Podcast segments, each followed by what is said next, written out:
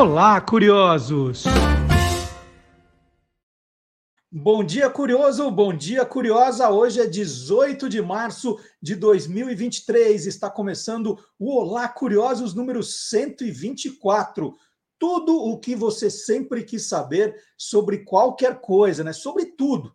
Aqui não tem assunto proibido. É curioso? A gente fala. Então, confira os destaques do programa de hoje. Vamos lá, olha quanta coisa diferente. 40 anos de música, o reencontro da banda Titãs. Nós vamos contar a história dos Titãs. Biblioteca de Alexandria, a mais famosa da Aí tem história. E por que os mineiros dizem uai, uai? Ah, essa é boa, hein? Por que uai? Né? De onde vem esse uai? O professor Dionísio da Silva vai contar daqui a pouquinho. E as jararacas que vivem numa ilha no litoral paulista, só vivem lá. Jararacas que vivem numa ilha perto ali de Tanhaém. Essa é boa, o Guilherme Domenichelli vai contar. E um livro para você ler quando estiver lavando louça. Como? Lavando louça e lendo ao mesmo tempo? O professor Marcelo Abud vai trazer essa história. Tudo isso e muito mais no Olá Curiosos, que está começando agora, número 124, como eu já disse. E nós vamos começar com o nosso intervalo comercial. Eu, eu fiz entre aspas aqui o um intervalo comercial retrô, porque é hora do professor Fábio Dias relembrar de jingles comerciais que fizeram história. O professor Fábio Dias é autor do livro Jingle é alma do negócio. Você não tem ainda na sua estante? Tá perdendo, hein? Tá perdendo um tremendo livro. E hoje nós vamos. Hoje não é bem o horário de almoçar, né? Mas ele vai dar fome na gente. Mas é hora de começar a preparar o almoço, né? Ouvindo Olá Curioso, preparando o almoço com o professor Fábio Dias.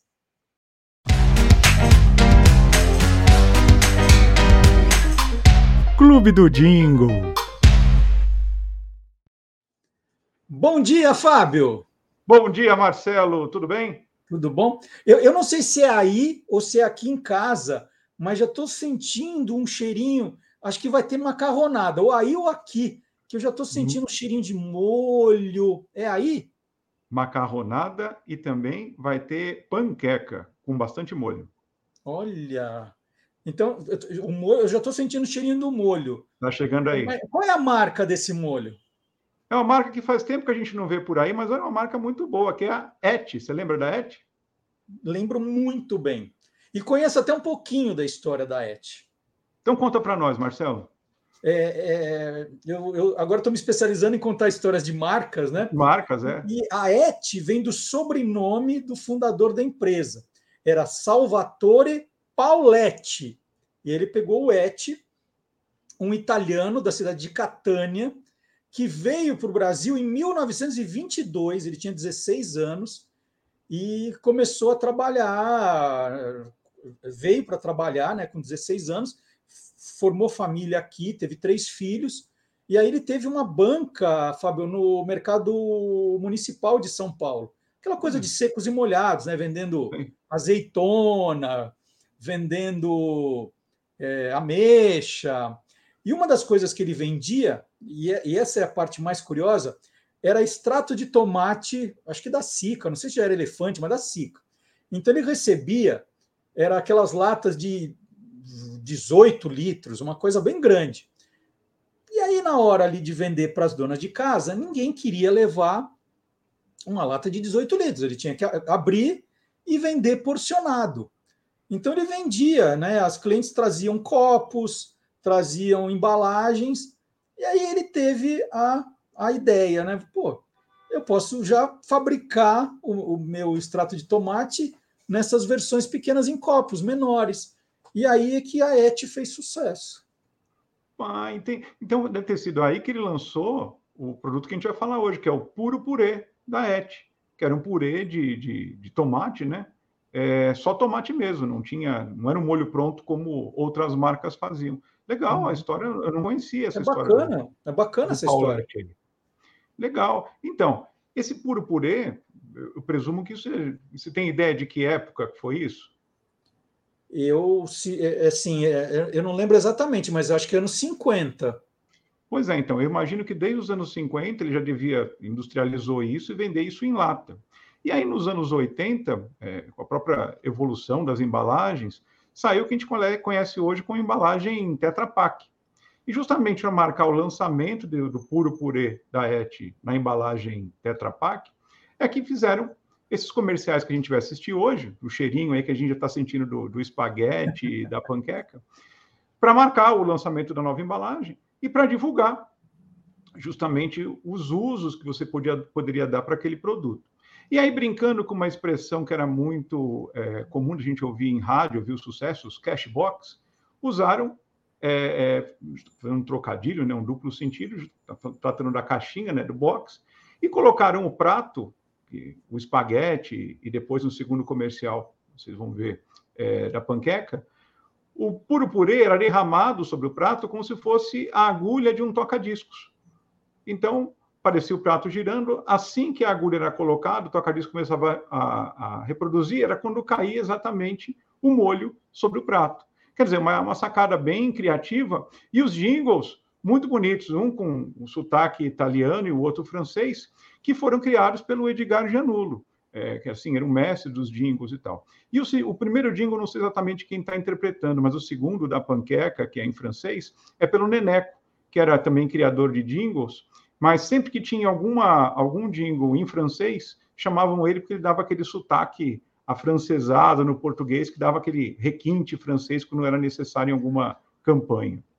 É, antes, antes de começar o, o programa, eu e o Fábio tentamos é, deduzir né, por que, que se chamava cashbox. É, né, era uma, uma expressão que se usava muito. A gente tentou deduzir que cashbox, como é cofre, né, que é uma coisa que você guarda algo valioso, ela queria dizer, ó, ali dentro tem um, um prêmio, um tesouro, né? Então, de repente, pode ser isso. Mas se alguém tiver noção né, da, da coisa exata, pode escrever para a gente, por favor, deixar nos comentários. É. Isso, é porque que eram os, sucessos cashbox, né? Por que, que as rádios falavam? É, é, é, que você guardava o tesouro numa cashbox. Então, de repente, né, a coisa valiosa você guardava naquela caixinha, naquele cofre. Então, talvez o, o pessoal da ET estava assim: não, o nosso, o nosso molho é tão valioso que vai numa Tetra Pak e a gente apresenta como cashbox, porque cashbox. tem um tesouro ali dentro. De repente. É, e aproveite, aproveite a correlação com a música, né? Porque já, já, que entra um sucesso, né? Aí tem um duplo sentido também nisso, que é legal. Muito bacana. Então nós vamos ver os dois. Primeiro os dois, italiano. Primeiro espaguete e... italiano e segundo panqueca em francês. Muito bem. Então, Fábio, muito obrigado. Semana que vem tem mais, mas hoje tem dose dupla. A gente vai ver na sequência os jingles comerciais da ET. Vamos ver. Tchau, Fábio. Ah, peraí, tem que mostrar teu livro. Ó, Boa, não, não, não, esqueça, por favor. Jingle é a alma do negócio. Sensacional. Para quem ama jingles como eu, livro imperdível. Tem que estar tá na, na estante. A gente nem põe ele de assim, ó. A gente põe ele de assim, que é para achar mais fácil na hora de, de pesquisar. E muitos dos nomes, por exemplo, você falou do Edgar do Janulo, né? Edgar Janulo, é. É. Então, tem aqui, gente, a ficha dos, dos jinglistas também. É, uma pequena biografia profissional de cada um deles. É, ó. Então, aqui a gente vai folheando. Aqui, ó, página 67. Tem tudo o que você quiser saber sobre a biografia do Edgar Gianulo. Tá aqui. É só um exemplo, ó. Eu abri e, ó, conta a história toda dele mesmo. Nenhum outro lugar tem tudo isso. Então, tá aqui. Super livro Dingo Alma do Negócio, do professor Fábio Dias, que volta na semana que vem, mas agora a gente vai ver os dois comerciais da ET. Abraço, Fábio. Até o próximo sábado. Abraço, até mais. Bom almoço. Você vai ouvir agora o novo sucesso Cashbox do Puro Purê Et. O único puro purê. Mandia com sal, mandia com salsa, mandia com puro purê. Mandia com orégano, mandia com chiappari, mandia com que aparecer. Mandia com a linte, mandia com a mint, mandia com puro purê. Viene a mangiare con me, eti é puro purê. Viene a mangiare... Você vai ouvir agora o novo sucesso Cashbox do Puro Purê Et. O único puro purê. O purê na panqueca de carnudo ricota. O coloquei no seu menu. Puro purê, hum, é que experimentei com champignon. E agora, curiosidades do reino animal com o criador do canal Animal TV Sucesso do YouTube, o Guilherme Domenichelli.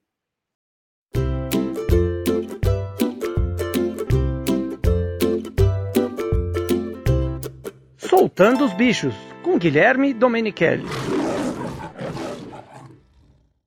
Bom dia, Guilherme! Bom dia, Marcelo. Bom dia, pessoal. Tudo bem? Tudo bom? Guilherme, você como youtuber pode me confirmar se é verdade quando né, um youtuber um, um, sai um vídeo sobre cobras, assim, bate os recordes de audiência, as pessoas amam esse tema, fala assim, nossa, olha um vídeo sobre as cobras mais perigosas, as cobras mais isso, as cobras mais aquilo, é assim, audiência na certa, é verdade isso? É verdade, Marcelo. Sabe que no zoológico, uma época que eu trabalhei, a gente fez um teste, assim, uma pesquisa para saber os animais que as pessoas mais gostam. Ave, em geral, com exceção de águia, coruja, alguma coisa assim, o pessoal não curte muito. Até eu lembro que abriu um parque há muitos anos atrás aqui em, São Paulo, em Itatiba, né? Agora é um grande zoológico lá, maravilhoso. Mas era só parque de aves e não, não tinha muito público. O pessoal não curte tanto. Mas mamíferos, principalmente os mais parecidos com nós, que são os macacos, chimpanzés, gorilas tal, é, felinos e serpentes. Entre os répteis, tartarugas, jacarés, esses nem tanto também. Fica ali com igual ave, né? Meio esquecidinho na prateleira. Mas serpentes, eu acho que porque traz aquilo de, de mais medo e atrai muitas pessoas. Então, serpente é a, é audiência certa, principalmente as grandes, aí, anaconda, jiboia, essas assim, e as venenosas. Então vamos, vamos no programa de hoje, para aumentar a nossa audiência, vamos falar de uma cobra, assim, diferentona, vai, uma uma que se fala pouco, que as pessoas pouco conhecem. Vai, vou deixar isso é, para né, você trazer aqui.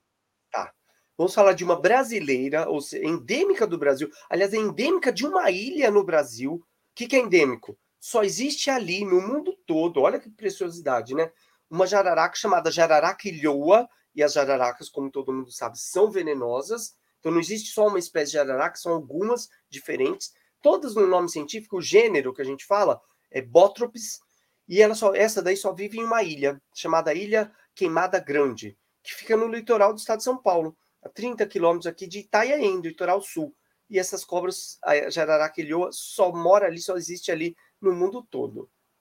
É uma ilha. Fala um pouquinho dessa ilha. Ela é habitada? Tem, tem gente que convive com essas cobras? Não, não, não. não é, ninguém mora lá. É só pesquisadores ou a marinha, né, que pode entrar na ilha é, pesquisadores com autorização tal, muitos pesquisadores do Instituto Butantan, né, que pesquisam essas cobras. Então, uma ilha não habitada, mas habitada pelas cobras e outros animais, principalmente aves marinhas.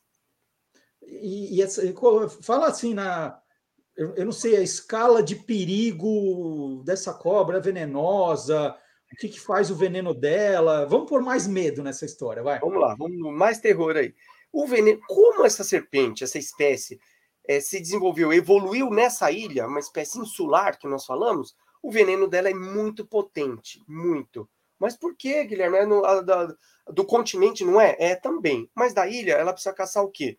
Aves, principalmente. E as aves, ela desenvolveu veneno potente, rápido, mortal, porque senão ela picaria uma ave, a ave sai voando, ela não come. Então, um veneno que mata rápido, para ela poder se alimentar dessas aves marinhas. Então, um veneno muito potente que, para a pessoa, depende do local, né? Para circulação, em duas horas uma pessoa morreria. É, agora, como a ilha não é habitada, precisa fazer o soro antiofídico, é, antiofídico, né? Que fala? Isso, isso mesmo. Precisa. É, assim, não, não, vai ter procura, vai? Como é que funciona? É, não tem saída, ainda bem, né? É, fica estocado. Mas o Butantan tem para os seus pesquisadores. Então, os pesquisadores que vão lá, se tiver um acidente ali e tal, tem o soro produzido. Então, o Butantan tem esse estoque para os seus pesquisadores e, eventualmente, algum, algum componente da marinha, algum né, que, que, que sofra algum acidente, tenha como recorrer a isso. Agora, olha que bacana. Só essas pessoas podem entrar, pesquisar tal. Bacana não, né? Mas que curioso. Mas o número de serpentes diminuiu muito nos últimos anos. Por quê? Mesmo sendo proibido, muitas pessoas vão lá e roubam cobras. Para vender para zoológicos de outras partes do mundo? Para quê? É, para zoológico não, Marcelo, mas tem muita gente que coleciona animais exóticos. E com serpentes isso... Lembra que há pouco tempo, há alguns anos aí, teve um, um... Em Brasília, se não me engano, uma pessoa que tinha uma naja em casa, pô, proibida. A uhum. naja nem é brasileira, nem tem autorização de nada tal. E ele foi picado, sempre um... Saiu em toda a mídia aí por aí, né? Então muitas pessoas colecionam animais exóticos diferentes para ter em casa, ter como pet, como animal de estimação. E vender pelo mundo todo, né? Não é que fica só no Brasil e chega a, a valores altíssimos. E as cobras aí da, da Ilha das Cobras, as jararacas ilhoas, estão desapare desaparecendo. Diminuíram muito o número delas. Um, um tempo atrás eram calculava-se, os pesquisadores calculavam perto de 5 mil cobras na ilha. Hoje é perto de 2 mil serpentes jararaca ilhoa. Olha só. Muito legal, viu? Vamos ver se, se, é verdade que a audiência aumenta quando a gente fala de serpentes aqui na, na internet. Guilherme, só, lembrando sempre, gente, o Guilherme está lançando um livro novo, que é o Gigantes do Passado. Ele, o Ariel Milani Martini, subtítulo Os Mamíferos que Viveram no Brasil durante a Idade do Gelo e seus parentes atuais. Tem o livro e tem o jogo também, são vendidos separadamente, são dois produtos diferentes. Esse aqui é em formato de cards, com Isso. informações dos animais, fazer uma brincadeira, né? Tipo super trunfo. São Isso. dois produtos. É, e quem quiser vai encontrar na descrição do vídeo, desse nosso vídeo, os links direto para a editora. Guilherme, super obrigado, adorei as histórias. Semana que vem você está de volta, né? Isso, com mais curiosidades do reino animal. Maravilha. Até semana que vem, Guilherme. Um abraço. Até. Tchau, pessoal. Abraço. Até mais. Os jornalistas Luiz André Alzer e Erika Marmo estão relançando pela Globo Livros A Vida Até Parece uma Festa, a história completa dos Titãs. O livro foi lançado em 2002, nas comemorações dos 20 anos da banda paulistana. E essa nova versão, revista, atualizada e aumentada, chega agora quando a banda se junta novamente para uma turnê chamada Titãs Encontro, todos ao mesmo tempo agora, com shows nos meses de abril, maio e junho. Só em São Paulo serão três shows no estádio do Palmeiras em junho, celebrando, então, agora, fazendo as contas, os 40 anos dos Titãs. Sobre a trajetória e as curiosidades dos Titãs, eu converso agora com um dos autores do livro, o Luiz André Alzer. Bom dia, Luiz. Bom dia, Marcelo. Tudo bem? Um prazer estar aqui com você. Olha só, a, a capa do livro que eu estou mostrando agora, Luiz, já começa com uma grande curiosidade, né? Na parte de cima nós temos três titãs: o Branco Melo, o Sérgio Brito e o Tony Belotto. Por que, que os três estão separados do, do grupo que está na parte de baixo, hein? Você sabe, vou te contar uma curiosidade aqui, antecipando isso, a, a, relação ao primeiro livro. A primeira edição saiu em 2002, como você comentou, e, e, durante o processo todo que eu e a Érica acompanhamos os Titãs, a gente passou um ano com eles, viajando, é, é, assistindo a shows, é, no finalzinho do projeto, quando o livro estava terminando, a gente chegou a entregar os originais para a editora, o Nando Reis saiu, alguns dias depois. E aí, na época, é, a capa original do livro seriam os oito, a formação clássica. Quando o Nando saiu, e saiu com uma forma um, um pouco magoada, foi, não, não foi. Não, é, eles demoraram tempo até curar essas feridas. É, os titãs bateram o pé e falaram que não queriam o Nando na capa. E com isso, é, a gente acabou fazendo uma foto para a capa do livro, foto exclusiva para a capa do livro, com os cinco. E o livro saiu logo em seguida. A gente fez um capítulo extra. Dessa vez, é, é, como não tinha nenhuma rusga, nenhuma situação mais delicada, é, a ideia era mostrar que os titãs continuam com a formação clássica agora, que é com a formação original, que é essa agora do, do Brito, do Branco e do Beloto, mas ao mesmo tempo botamos também a foto da, da formação original de oito integrantes, que é a formação mais famosa dos Titãs, com Arnaldo Antunes, Marcelo Frome, Hernando Reis, Charles e, e, e o Paulo Miklos. Com isso, acho que mostra que o livro é contemporâneo, né? Está bem atualizado, porque é a formação atual, e ao mesmo tempo mostra a formação clássica. Acho que conseguiu um equilíbrio bom. Então, só para todo mundo entender, né, nessa parte de cima da capa, está é, é, tá a formação atual dos Titãs, são os três, né? O, o Branco, o Sérgio e o Tony. Os oito, como você falou, é a, a, a versão clássica, e na capa de 2002, que eu estou mostrando aqui agora também, tem os cinco, porque o, o, Arnaldo Antunes já tinha saído em 92, né? foi o primeiro a sair. Isso. O, o Marcelo Fromer tinha falecido em 2001, um pouquinho antes do lançamento do livro. E, como você contou, o Nando tinha saído. Então, dos oito, ficaram cinco que estão na capa. Então, a, as capas já contam muita história, né? É... Conta um pouquinho, então, dessa questão da saída do Nando Reis, porque o Nando, é... a gente ora pensa que ele quis sair, e eu já vi entrevista dele dizendo que foi demitido. O que é essa história real, Luiz? Não, não é verdade. Não é, não, acho que houve um, um, pouco de mágoa dos dois lados aí. Na verdade, é o seguinte: o Nando é, é, ele, ele teve duas perdas que foram muito significativas e eu acho que determinaram muito a saída dele. Que foi o próprio Marcelo Fromer, que era o titã naquele momento mais próximo dele, e a Cássia Heller, né? Eles morreram com uma diferença de seis meses. Primeiro o Fromer, depois a Cássia. E naquele momento, o Nando estava muito envolvido com a carreira da Cássia, estava produzindo ela. Os principais sucessos da Cássia eram do Nando. Então, acho que isso deu uma desestabilizada nele. Em paralelo, ele vinha com uma carreira solo dele. E, e, acabou que naturalmente ele, ele foi saindo da banda. O curioso é que quando a gente pegou o capítulo de volta para reler, pegou o livro de volta para reler, né, porque a gente falou, o Nando saiu, a gente tem que fazer um, pelo menos um capítulo novo e talvez mexer em algumas coisas desses últimos capítulos. A gente não precisou mexer em nenhuma parte, porque o Nando já vinha saindo dos Titãs desde o início dos anos 90. Ele passou a compor sozinho, né? o, que não, o que não combina com a tradição dos Titãs. Os Titãs são uma banda que compõe três, quatro, cinco.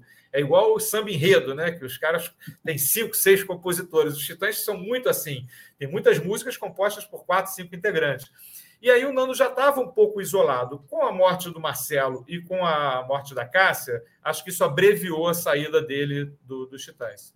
E, e, entre as edições de 2002 e agora 2022? Você está falando que naquela época não precisou mexer muito. Mas e agora, Luiz? É, teve que conversar com todo mundo outra vez, procurar novas fontes, que mudou muito, né? Mudou, é. mudou demais nesses 20 anos. Como foi refazer esse trabalho? É, na verdade, a gente fez novos capítulos. Né? Claro que a gente releu os 18 capítulos originais do livro, né? É, fizemos alguns ajustes de texto, mas a gente não cortou substancialmente nada. Em alguns momentos, a gente tirou coisas que eram muito datadas. Por exemplo, o selo Banguela, foi um selo que os Titãs lançaram, né? eles criaram esse selo e que lançaram alguns artistas importantes, inclusive os Raimundos. Né? A gente tinha um capítulo no, no, na edição original que era muito longo, com excesso de detalhes, que fazia sentido naquele momento ali, virada para os anos 2000. O Banguela tinha acabado é, de ser criado e logo depois foi desfeito. Então, em alguns capítulos, a gente fez alguns ajustes para a narrativa ficar um pouco mais é, dinâmica, não ficar tão monótona e tão datada. Mas a gente não mexeu nada, a gente não cortou é, é, é substancialmente nada. E aí criamos esses novos cinco capítulos, que são os que contam a partir de 2002, né, exatamente é, é, em seguida da saída do Nando, até os dias de hoje. Agora, a vantagem foi que hoje a gente tem recursos espetaculares que a gente não tinha lá atrás. É, a gente consegue ver, por exemplo, agora um vídeo de 2004, né, que na época a gente tinha que ir para a Biblioteca Nacional pesquisar, pegar revistas e arquivos de jornais. Hoje em dia, não. Você dá um Google ali, você acha uma imagem de um determinado show que você quer falar. Né? Então, isso ajudou muito. A tecnologia foi fundamental. E Luiz, quando você diz, né? Você fala assim, ah, esses oito são a formação clássica dos Titãs. É, mas não é a primeira formação dos Titãs. Os Titãs começam com nove integrantes, não com oito. Vamos falar desse comecinho dos Titãs, né? Onde eles se conheceram? É, quem que saiu logo no começo? Vamos falar da formação original. Vamos lá, os Titãs surgiram ali no Colégio Equipe, né? Que era um colégio muito importante em, em São Paulo é, quase um, um, caldeirão cultural. Quem é de São Paulo, principalmente, já ouviu falar do, do, equipe, e que tinha um agitador cultural ali, que era o Serginho Grossman, né, que era uhum. o cara que aglutinava todo mundo. E da, dessa formação inicial dos nove titãs, sete passaram pela equipe. Então eles se conheceram ali. Tanto é que os titãs, todos eles, são muito próximos de idade. Eles têm diferença de três anos entre o Brito, que é o mais velho, Sérgio Brito, e o Nando Reis, que é o mais novo. Mas eles estudaram em mesma turma, produziram shows junto com o Serginho. É, então, a, a, era um, um, colégio muito de vanguarda na época, de esquerda, que isso é muito importante também, né, no momento que a gente estava ainda dentro da ditadura, né, final dos anos 70, a ditadura já estava começando a definhar, mas ainda era uma ditadura, a gente ainda tinha um regime militar. Então, de certa forma, o equipe é, é, foi o, a essência da, da, da banda. E na formação, que a primeira formação dos Titãs, em outubro de 82, quando eles fizeram o primeiro show, tinha o Ciro, né, é, como um dos vocalistas. Aliás, ele cantava Sonífera Ilha. Ciro Pessoa, né? Ciro Pessoa, sim. E o André Jung, que, que se tornou depois baterista do Ira. O Charles Gavan só entrou no segundo disco. Então, a uhum. formação original tinha esses dois integrantes.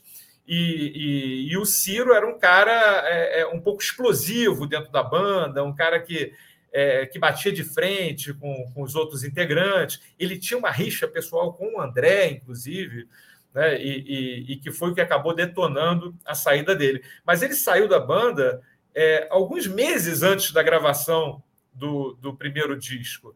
Né, e, e aí ele, ele formou a banda chamada Cabine C, que foi uma banda que foi cenário underground ali de, de São Paulo nos anos 80, mas transitou bem.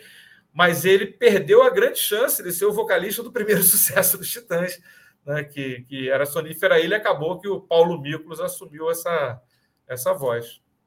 É, aliás, essa, essa banda, né, os Titãs tinha uma coisa em comum, porque tinha muito vocalista, né? Geralmente a banda tem um vocalista, que, que é a pessoa que fica sendo o grande astro. Os Titãs eram é, chegaram a ser seis e cinco, né? Era muito vocalista, não era, não, Luiz? É, com o Ciro eram seis, né? Porque você é, tinha seis no começo, depois o Nando, o Brito, o Branco, o Arnaldo, é, o Paulo e o Ciro. Então, no início eram seis vocalistas. Aliás, o nome deles era Titãs do Iê Iê. Né? Esse era o nome original deles. Quando eles, pouquinho antes de sair o primeiro disco, eles resolveram a, a, abolir o sobrenome, porque todo mundo falava Iê Iê Iê. Né? Então, a, a, graça deles era ser do iê, iê. Então, eles resolveram cortar, acho que fizeram muito bem.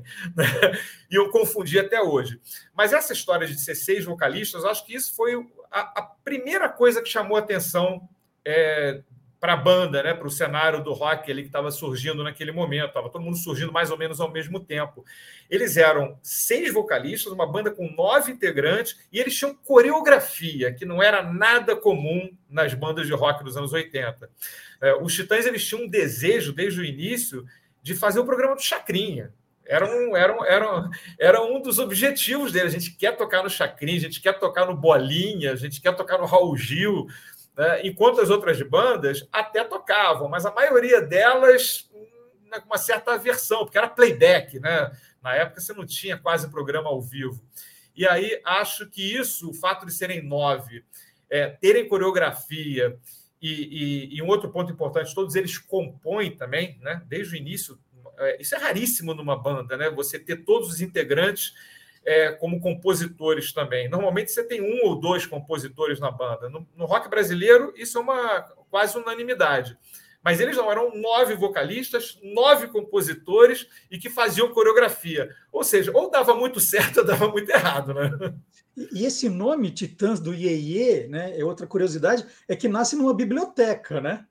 Isso, numa biblioteca, numa enciclopédia né, que, eles, que, que, que, eles viram, e aí eles resolveram batizar com, com esse nome. O IEIE foi uma brincadeira que eles fizeram entre eles, e, e acabou que o, abandonaram esse sobrenome na hora certa. Assim. Luiz, entre, entre a, a, as duas edições, né, 20 anos depois, teve alguma história que ficou é, é, martelando na sua cabeça na primeira edição? Que, que você falou assim, puxa, é, isso aqui não me contaram direito, essa história não está bem explicada, e que 20 anos depois, alguém, aí alguém contou do jeito que você imaginava, do jeito que você queria? Não, a gente, a gente não precisou fazer nenhum ajuste nessa, nessa, nesse primeiro bloco. O que a gente fez, é, além de reduzir algumas histórias que estavam um pouquinho prolixas ali para esse momento agora, é ajustar alguns termos politicamente corretos. Em 2002, a gente poderia, a gente podia falar determinados termos que a gente usa, adjetivos que a gente usa no livro, que hoje não cabem mais. Então, isso foi, foi talvez o ponto que a gente teve mais atenção, né, de, de ser mais cuidadoso com termos que a gente usava na época, que era todo mundo usava, né? Então a gente teve esse cuidado. Mas a gente não precisou reapurar, né? Seria isso, reapurar nenhuma história. A gente é, chegou, inclusive, é, ver vídeos que hoje em dia tinham na, na, na, no YouTube, por exemplo, que na época não tinha, é, para conferir alguns detalhes. Às vezes a gente, a gente descrevia um determinado show importante, ou uma apresentação na televisão, e a gente chegou a rever, mas a gente não precisou mexer em nada. Né? Então, a memória dos Titãs, nesse, nesse caso aí, ajudou muito, porque eles, eles tinham uma memória boa. E, e, dessa nova fase, quando a banda começa a se esfacelar, tal, qual é, qual é a grande história que foi que vocês descobriram? Dessa da atualização, acho que tem algumas boas bons momentos assim. É, a saída do Paulo Miklos, que foi o último Titã que saiu, acho que é uma saída muito marcante porque eles tinham acabado de chegar nos Estados Unidos. Né? Os Titãs, de tempos em tempos, fazem, uma, fazem algumas turnês fora do Brasil. Essa dos Estados Unidos já ficou, é, já virou quase parte da, da, da extensão da turnê de cada disco deles. E eles chegaram nos Estados Unidos para cinco apresentações em cidades diferentes, uma vibe muito boa. É, é, eles estavam começando a preparar a ópera rock, que foi um projeto que saiu logo depois, que é altamente é, é ousado e inovador também. E quando eles chegaram na primeira noite, saíram para comer num restaurante japonês bacana, do, do, do, de Nova York. Eles estavam lá, sentaram para comer. O Paulo veio com a notícia de que ia sair da banda. Então, acho que essa, essa saída do Paulo foi muito surpreendente, diferentemente da do Nando, por exemplo. Eles já estavam sentindo que o Nando já vinha descolando da banda. Então, é, é, a gente conta os bastidores disso tudo, os detalhes de como foi essa conversa, o, o Branco é, tinha pedido uma cerveja para o garçom, aí quando o Paulo deu a notícia, ele falou: não, traz um, um saque, então. Então tem algumas situações dessas. E como foi aquela noite do Paulo saindo da banda e os outros titãs conversando freneticamente por, por, por mensagem para decidir o que fazer. Uma outra passagem que eu acho que é muito importante na, nessa atualização, uma passagem bem recente do câncer que o, que o, que o, que o Branco teve. Né? É, o Branco teve um câncer que voltou depois. Aliás, quando a gente começou a entrevistar eles lá em 2021 para essa nova para essa nova edição, é, ele ainda não tinha tido a volta do câncer. Então a gente é, praticamente acompanhou isso também. Foi muito delicado e ao mesmo tempo a bravura do Branco. O Branco é um cara muito doce. Para quem vê aquele cara doidão dançando no palco, ele é um cara muito doce. É, é e, e essa bravura dele de, de superar o câncer, é, e está aí, né, com os Titãs agora voltando, é, retomando a voz dele, está um pouco rouco, mas eu acho que isso foi são dois momentos bem impactantes dessa, dessa atualização.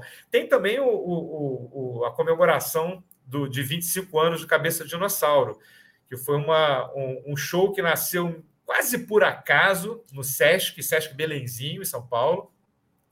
Eles foram convidados para fazer, participar de um projeto que, que, que mostrava discos tocados exatamente na mesma ordem em que foram gravados é, num show. Né? Isso era um estava começando a pipocar lá fora também. Algumas, o Roger Waters fez isso com, com, com, alguns discos do Pink Floyd. As bandas estavam fazendo isso. Era um projeto muito pequenininho no Sesc, é, é, não vou dizer amador, mas muito tímido perto de shows dos Titãs. E eles fizeram, o negócio foi um fenômeno. Eram sete noites, as sete noites se esgotaram em duas horas, no momento que ainda não tinha venda pela internet, era venda lá na bilheteria mesmo, né? E isso acabou atropelando a, a, a, a programação deles de um novo disco, e eles acabaram fazendo uma comemoração do Cabeça, que é provavelmente o disco mais importante do rock brasileiro. Né? Se não é o mais, tá, certamente está entre os três mais.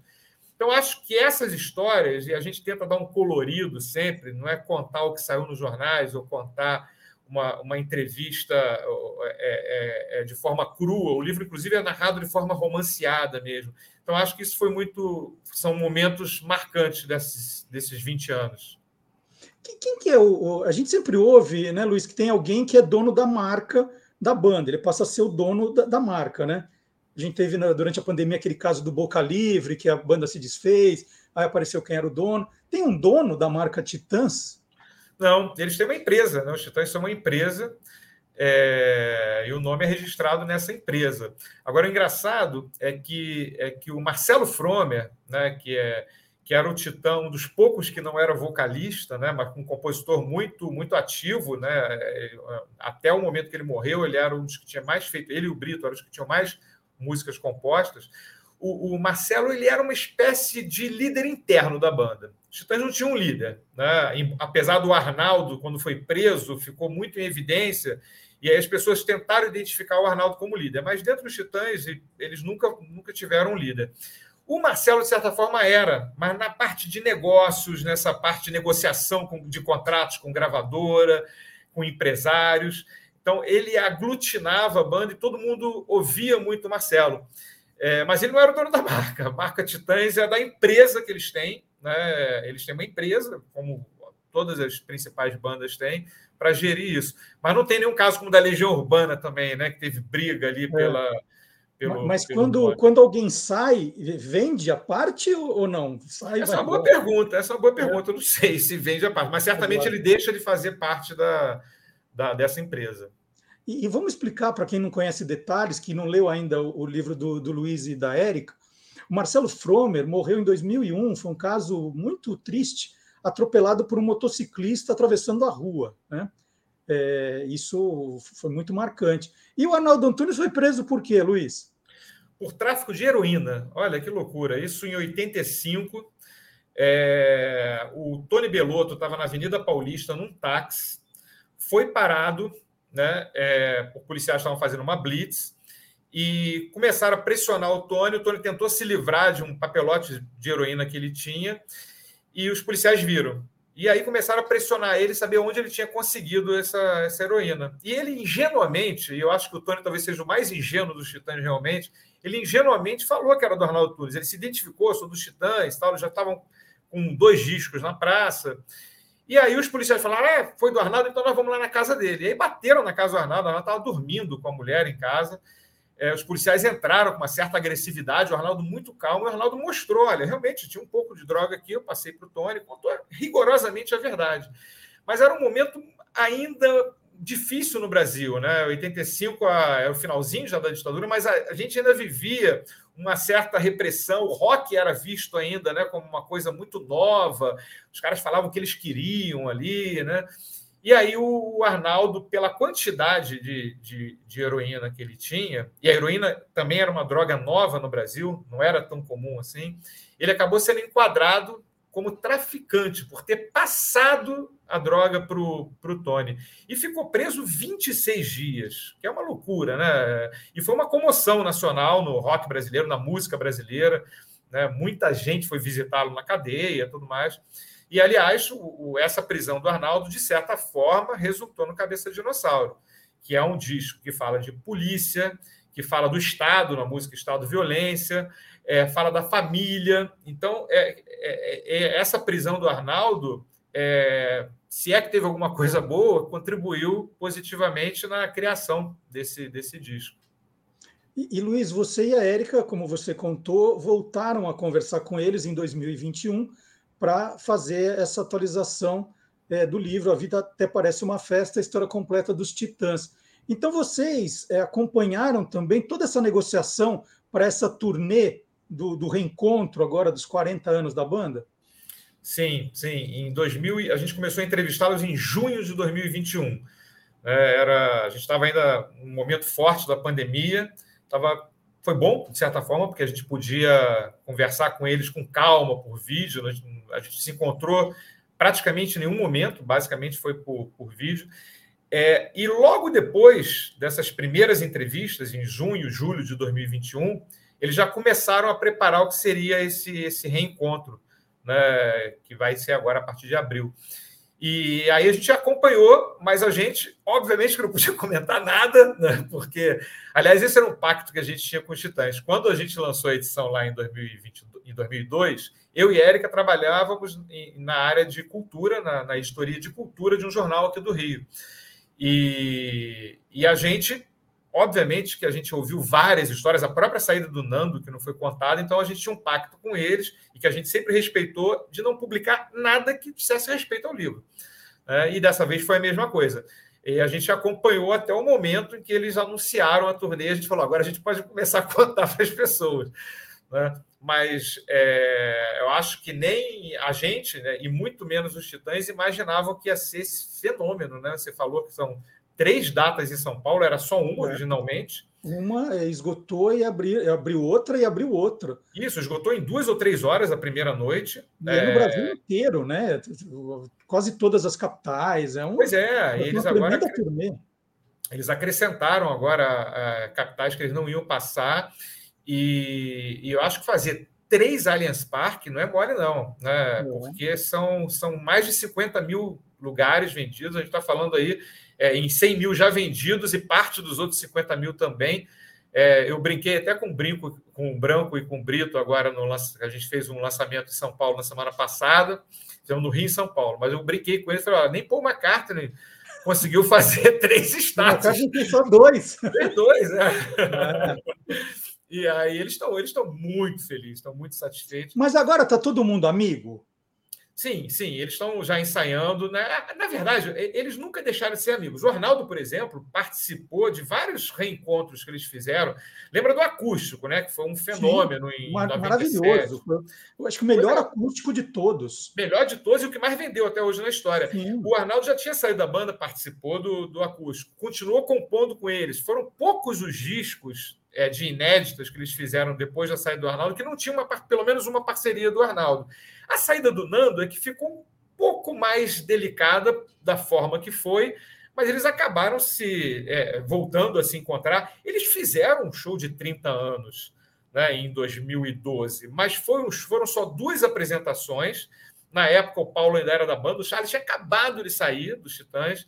É, e essa apresentação, por incrível que pareça, nunca foi lançada em vídeo, em especial, em nada. E, é uma e foi feita a gravação desse, desses 30 anos.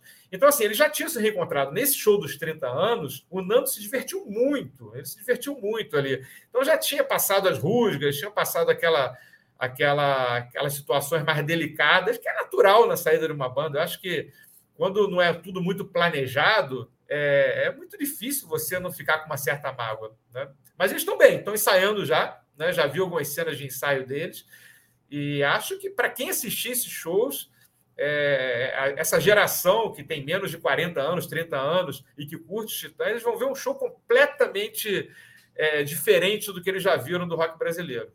Que maravilhoso. Luiz, para terminar nossa conversa maravilhosa aqui, uma grande curiosidade do livro, aquela que que, que você adora contar quando você está na, na, mesa do, de bar com os amigos? Aquela que fala, a melhor história dos Titãs é. Rapaz, tem tanta história boa, mas eu acho que eu gosto muito de como eles fizeram Bichos Escrotos. É, que é uma música que surgiu. Eles, é uma das primeiras, é de 82 ainda, quando a banda começou. Entre as primeiras músicas que eles fizeram foi Bichos Escrotos. Ela só foi gravada em 86 no Cabeça de Dinossauro, justamente por ter um monte de palavrão. Né? Mas Bicho Escroto foi feito da seguinte forma: os Titãs saíram depois de um dia de, de, de, de ensaios, de badalação tudo mais, foram começaram a esticaram para um bar. Nisso, o Paulo Micro já tinha ido para casa. E Nando, é, Beloto, Arnaldo, a turma toda, eles começaram a andar por São Paulo, e aí alguém viu um rato assim no chão e falou: pô, esse é um rato escroto. E aí alguém falou: bicho escroto, dá para fazer outros bichos escrotos e começaram a criar a música, botando barata, rato, tudo mais, e foram andando em direção à casa do Paulo, meio a esmo, assim, numa madrugada. Chegaram a cortar um cemitério em São Paulo, caminhando à noite também, e cada um ia gritando uma frase da música. Até que eles chegaram 5 e meia, 6 horas da manhã, na porta do, do, do, do Paulo. Paulo morava num sobrado, né, no segundo andar da casa, e eles começaram a berrar a música de madrugada, fim da madrugada, cantando os versos de, do que seria Bichos Escrotos. O Paulo, muito danado da vida, tinha acabado de casar, ele abriu a janela, mandou todo mundo para aquele lugar. E, e aí, mas e, e, curiosamente ele acabou sendo vocalista da música. E a música tinha um verso que foi cortado antes da gravação, que era a vaquinha mococa. Era oncinha pintada, zebrinha listrada, vaquinha mococa, e eles cortaram a vaquinha mococa porque eles acharam que sonoramente não funcionava tão bem. Nos primeiros shows do Bichos Escrotos, na hora da vaquinha mococa, eles pegavam aquele saco de leite, que não, praticamente não existe mais, e furavam o saco de leite na cabeça do Paulo, e o Paulo ficava com aquele leite caindo. Então, acho essa história de Bichos Escrotos muito curiosa, muito bacana, e o Paulo acabou herdando, ele não é um dos autores da música, mas herdou o que para mim é uma das cinco melhores músicas dos Titãs, é Bichos Escrotos. Maravilhoso. Conversei com o Luiz André Hauser e que, junto com a Érica Marmo, é, estão relançando pela Globo Livros A Vida Até Parece uma Festa, a história completa dos Titãs. Então, quem for ao show, leia o livro antes, gente. Vocês vão entender muito mais, vão aproveitar muito mais aí do, do show. E o Luiz André tem um espaço todo especial na minha biblioteca, porque ele lançou um livro que foi ícone aqui do foi do é, é, o Almanac dos anos 80 que ele lançou em 2000 e pouquinho, né? Acho que logo 2004. depois, 2004. Esse livro marcou época também. Depois virou uma série, mas aí aproveitaram a sua ideia, né? Que os é, outros Almanac... não são seus. É, mas, mas, foi bom que acabou virando uma categoria de livros, né? Virou um, quase um segmento assim. E, e, o Almanac foi muito divertido, me deu muito prazer. E a gente já conversou sobre o Almanac, foi, foi ótimo. ótimos papos com você já sobre o Almanac, foi muito legal. É. Eu até peguei aqui para ver o que você falava dos Titãs, mas você falou tão pouquinho, eu falei. Titãs está só um verbetezinho. Assim. Ali cabiam poucas bandas, né? Assim, é, é, era, é, tinha que falar de muitos assuntos, e aí a gente destacou 12 ou 13 bandas que eram do primeiro time. Aí a gente botou os Titãs ali na, mas é, é uma historinha resumida de pouco mais de um parágrafo. Então é curtinho é mesmo. Então, quem quiser a história inteira, vou mostrar a capa de novo. A vida até parece uma festa, a história completa dos Titãs. Globo Livros, que você encontra aí, é, é lançamento, então encontra em todas as livrarias físicas e virtuais. Eu agradeço muito a conversa, Luiz. Diga. Uma última curiosidade: alguns fãs perguntaram por que, que a capa é cinza e rosa, né? que são as cores, que, que, que, eles acabaram usando também essa comunicação visual no, no encontro. A capa é cinza e rosa porque o primeiro disco dos Titãs é cinza e rosa. Então, por Olha. isso que a capa tem essa, essa cor. Foi inspiração no primeiro disco da banda. Maravilha. Ó, mais uma curiosidade. Mais uma curiosidade. Uma curiosidade que não acaba mais. Luiz, super obrigado. Sucesso com o livro. E a qualquer momento, quando tiver novidade, por favor, volte, hein? Opa, estamos aí. Obrigado, Marcelo. Um abraço. Um abraço. E agora um pouco de história com o professor Vard Marx.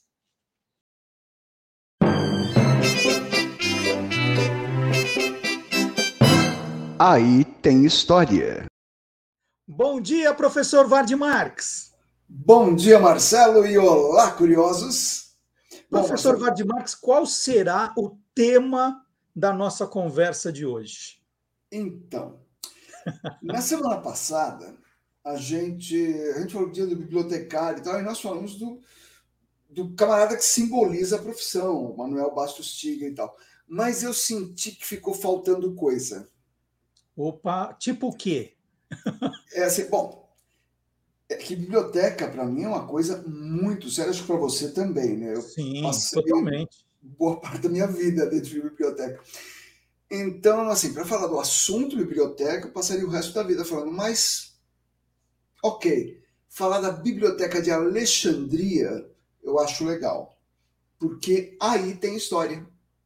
A gente não vai falar sobre qualquer biblioteca, né? Nós vamos falar sobre uma das mais importantes bibliotecas da história. Então, Sim. já já já estou feliz com o tema. Sim. E é importante dizer que ela é uma das mais famosas do mundo, por quê? É, ela é a primeira, ela foi a maior, por que ela tem essa ah, importância? Tá, não. Bom, bom você ter levantado isso, porque como ela é bem antiga e é, é muito importante, ah, é a primeira. Não, ela não é a primeira. Olha só, apesar da palavra biblioteca ser grega, formada de duas palavras gregas, biblio, livro, teca, o lugar onde se guarda, o lugar onde se guarda livro, biblioteca.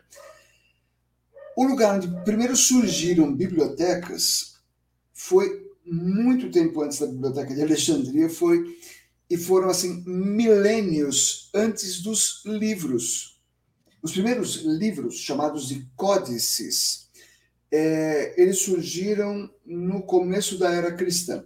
E a biblioteca que é considerada a mais antiga, que é a biblioteca de Ebla, na, na Mesopotâmia, onde hoje é o Iraque, tem registros de cerca de 2.500 anos antes de Cristo. Mas então, peraí. Então, vamos, vamos, vamos, vamos devagar. Vamos na ordem. É, era uma biblioteca, mas não existiam livros ainda. Não, uma hora chega livro, né? Vamos deixar é. espaço aí para eles. Não. É que é, não existiam livros tal como os conhecemos. Mas o acervo dela era material escrito, mas era um material escrito em, em placas de argila, com escrita com caracteres cuneiformes, que é, são letrinhas em forma de cunha, que é uma das primeiras escritas da humanidade. E, e a, a biblioteca de e a biblioteca de Alexandria é dessa época? Não, é, é bem mais recente. Eu estou falando dessa de Ebla de 2.500 anos antes de Cristo. A de Alexandria foi fundada em 283 a.C. Está bem mais recente. Só que ela se tornou a biblioteca mais famosa na antiguidade. Mas, ok, vamos ver por quê. Como o nome diz, ela foi fundada em Alexandria, uma cidade do Egito pelo rei que recebeu o cargo de presente do próprio Alexandre o Grande, que tinha fundado a cidade de Alexandria em homenagem, adivinhem, a quem? A ele mesmo. Né, esse rei, esse rei era um dos, dos chefes do exército de Alexandre, falou, tá aqui, fica com o Egito para você. Era o rei Ptolomeu I que fundou a dinastia Ptolomaica. Só de curiosidade, é dessa família ptolomaica que vai surgir séculos depois a Cleópatra. Era da família do, do Ptolomeu. Mas aí, esse rei, ou faraó, para lembrarmos que estamos no Egito, ele mandava emissários para tudo quanto é lugar, todos os reinos conhecidos, mesmo distantes e tal, buscando publicações o que tivesse de texto registrado em algum lugar, os emissários traziam. E outra, Alexandria ficava à beira-mar, ali no Mediterrâneo, e era um porto importante. Era lá que ficava o famoso farol de Alexandria, que era uma das sete maravilhas do mundo antigo. Uhum. Os navios, era um porto importante, porto importante é bom. É, era um porto importante e, e a ordem era: navio que atracasse ali os emissários do rei entravam no navio, pegavam todo o material escrito, livros de qualquer espécie, levavam para a biblioteca, copiavam e devolviam as cópias. Ficavam com os originais e devolviam as cópias. Com isso, a biblioteca chegou a abrigar mais de 500 mil volumes. E, e, a biblioteca era assim aberta ao público? As pessoas podiam ir ver, consultar, era assim? É... Médio, não era exatamente assim. Por quê? Vamos lembrar que muitos desses livros eram exemplares únicos, não tinha edição com 500 mil exemplares, não. Cada, cada livro ali podia ser o único no mundo. E, e em geral, e eles eram muito frágeis. Eu estou falando livros, mas em geral eram papiros, que, que o papiro é um antepassado do papel e era frágil, ou pergaminhos. Pergaminho durava mais porque era feito de couro, mas ainda assim é um negócio que não dá para ficar manuseando muito. E eram escritos à mão. Então, não dava para todo mundo que quisesse manusear. Mas, de diferente, ela servia como um centro de difusão de conhecimento, quase como uma, universidade, um centro de pesquisa, e gente famosa estudou, pesquisou e ensinou por lá. Por Na, exemplo, quem, assim? Só, só, citar alguém. Ah, assim, filósofos, matemáticos, astrônomos e tal. A minha favorita, para citar um caso, é Hipátia, ou Hipácia, como também é pronunciado o nome dela foi considerada a primeira mulher matemática da história, no sentido de ser uma cientista dedicada a pensar e ensinar ciência. Ela, ela nasceu ali, em Alexandria mesmo, em, já na era cristã, no 355 da era cristã, que é século IV, filha de Theon, que ele também era um matemático que foi diretor da biblioteca de, de Alexandria. E ela morreu de maneira trágica, ela foi linchada por intolerância religiosa. Os cristãos a lincharam porque não aceitavam a ciência que ela defendia. Para ter uma ideia disso, ela estudou o trabalho de um cidadão chamado Diofanto de Alexandria. Tem bastante Alexandria aí, né? Na uhum. história. Diofanto de Alexandria, ele era dali mesmo. Este cara era do século 3 antes de Cristo e é considerado apenas o pai da álgebra, pois a tese dela era pegar este conhecimento do Diofanto e, e casar com a filosofia do neoplatonismo. É um negócio profundo, complicado, e ela era muito boa nisso. Ela, ali na biblioteca de, de Alexandria, ela ensinava matemática, medicina, filosofia, e ela chegou a ser diretora, ocupou o cargo que era do pai dela, né? diretora da Academia de Alexandria, que funcionava ligada à biblioteca. E, e Vard, eu fico imaginando, né, pelo, pelo seu relato, que seria o máximo hoje se estudar o, esses, esses relatos dela, esses livros chegaram aos dias de hoje? As, as pessoas têm acesso a isso? Os, os dela, da Hipátia? É. É, não, infelizmente, a gente conhece o pensamento dela, alguma coisa, pelos relatos dos alunos dela, dos discípulos dela e tal, que a respeitavam demais. Então, a gente tem relatos que, que mostram o que ela fazia, o que ela pensava, por onde ia o pensamento dela. O que ela escreveu, mesmo a gente não tem nada, porque foi destruído num dos incêndios da grande biblioteca de Alexandria.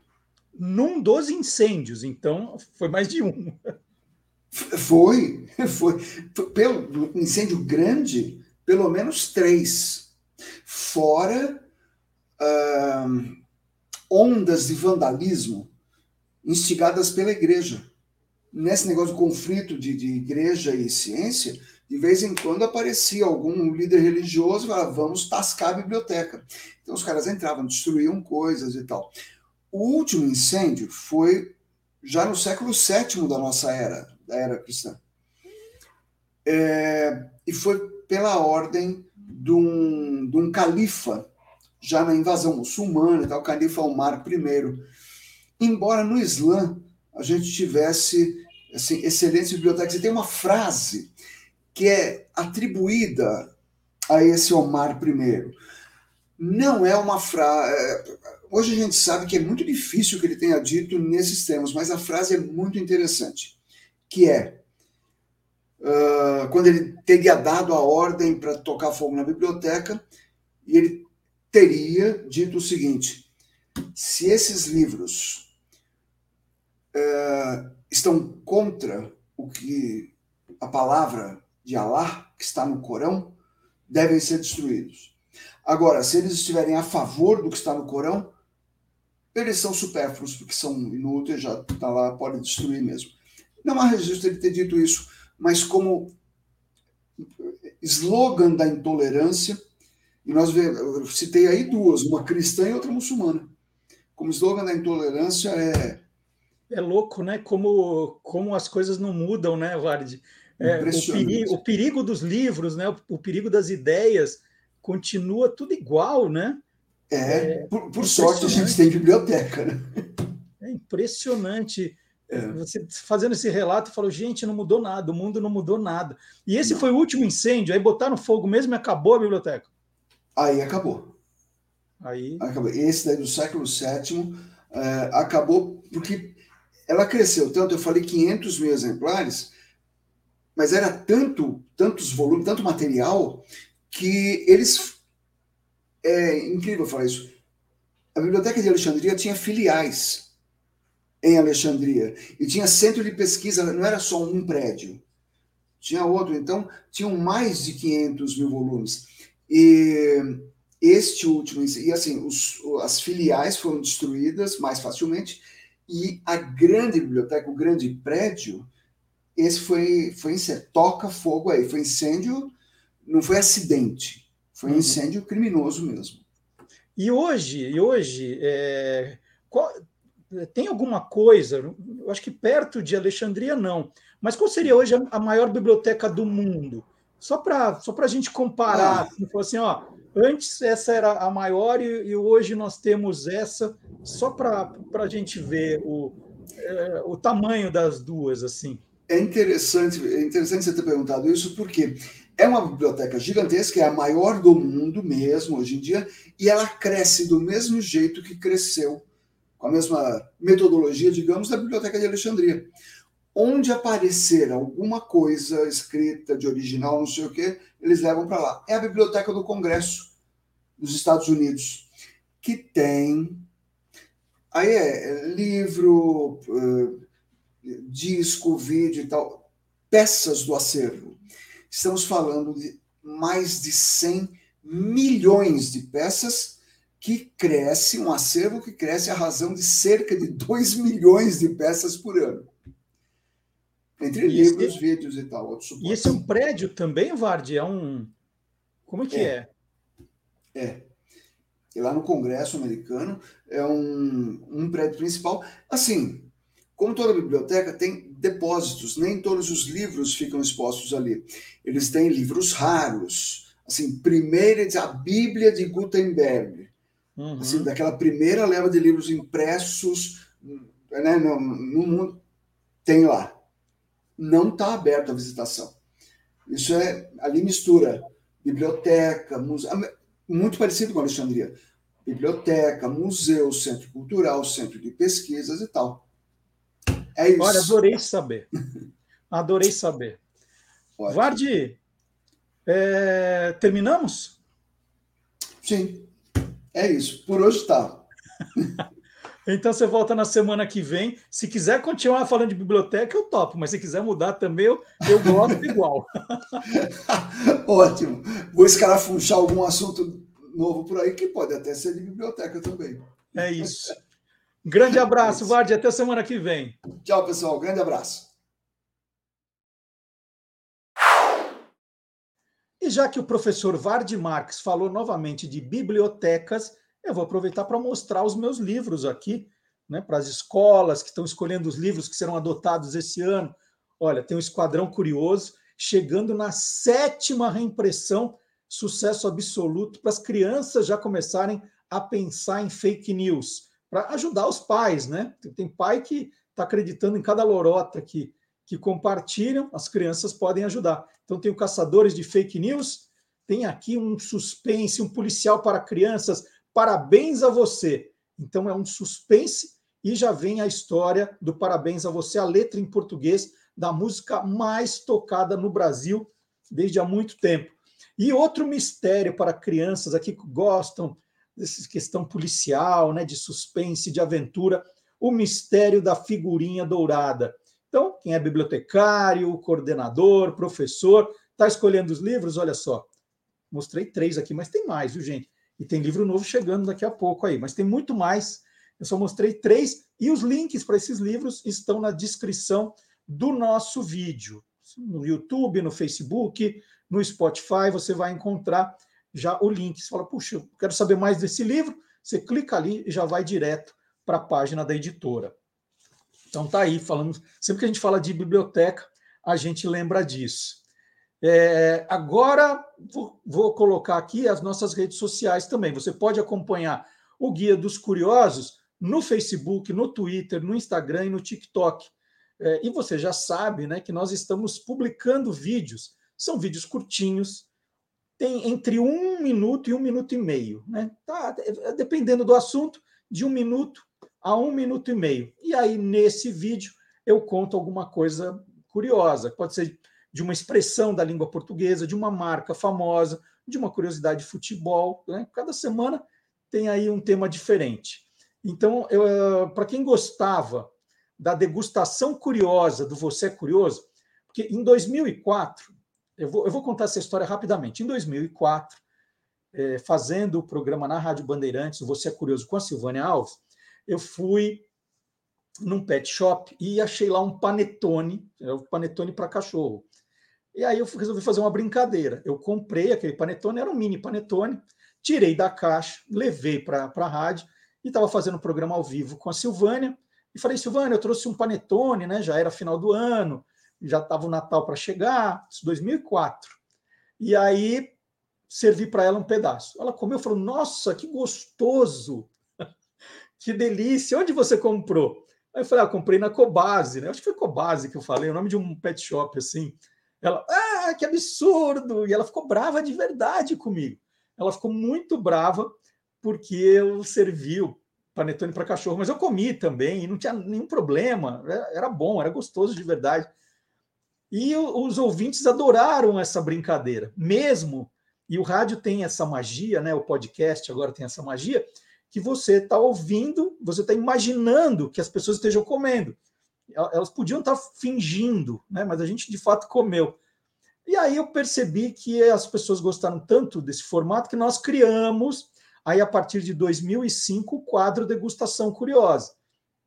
Então eu ia atrás de algumas comidinhas curiosas nessas mercadinhos, nessas mercearias do bairro da Liberdade, ou quando eu viajava, né, sempre entrava num supermercado para ver se achava alguma coisa, e os ouvintes começaram a ajudar. Os ouvintes começavam a viajar e lembravam do programa e traziam coisas.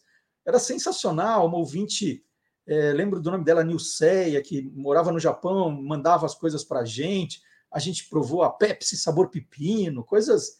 É, o, o chocolate com leite de dromedária que a gente recebeu do Oriente Médio. Era, era, era muito legal, era muito legal a participação dos ouvintes.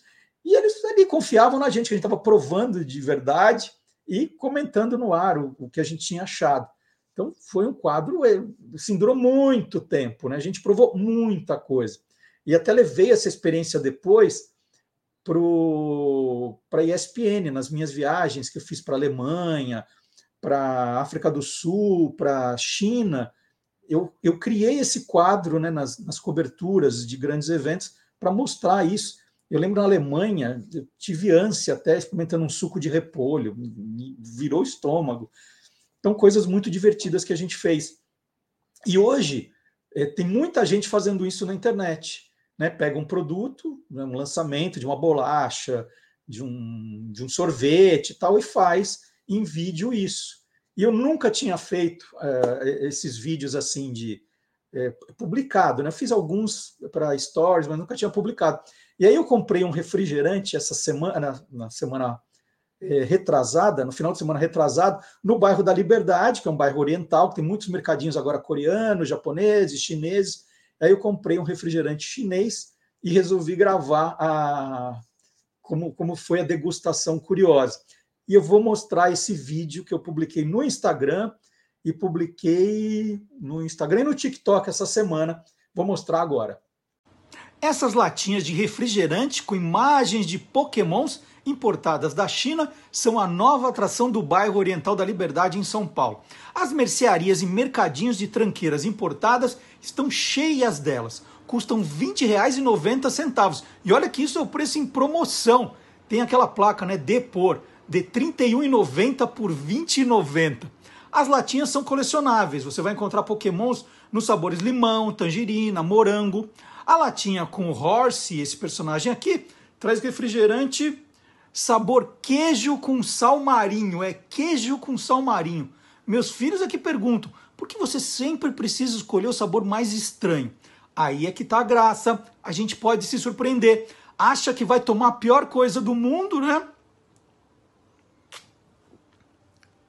E aí descobre que é a pior coisa do mundo mesmo, é horrível. Mas olha, não engana ninguém. Tem sabor de queijo mesmo.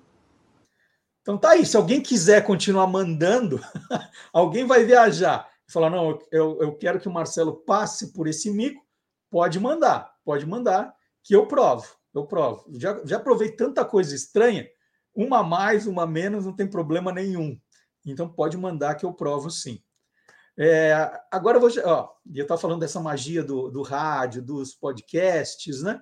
é, é, é tão sensacional que é hora de chamar o professor Marcelo Abud para a gente conversar um pouco né, sobre essa magia, sobre os podcasts, sobre rádio, né, tá tudo junto e misturado.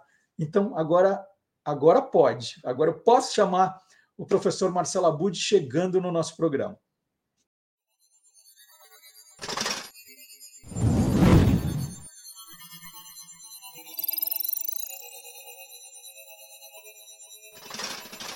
Hoje pode.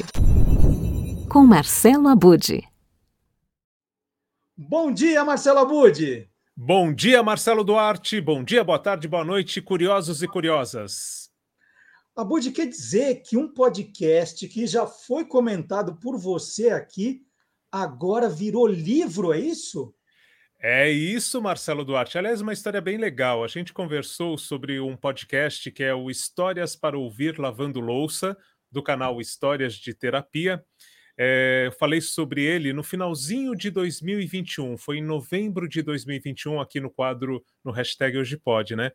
E aí, quando eu publiquei, o Alexandre Simone, que foi meu aluno na FAAP, meu aluno de rádio e TV, ele encontrou ali nas redes sociais e ficou super feliz, e eu mais ainda, né? Porque é essa retribuição que a gente tem quando vê o trabalho circulando. E agora o Histórias de Terapia, o Terapia, que é o, a empresa deles hoje, né?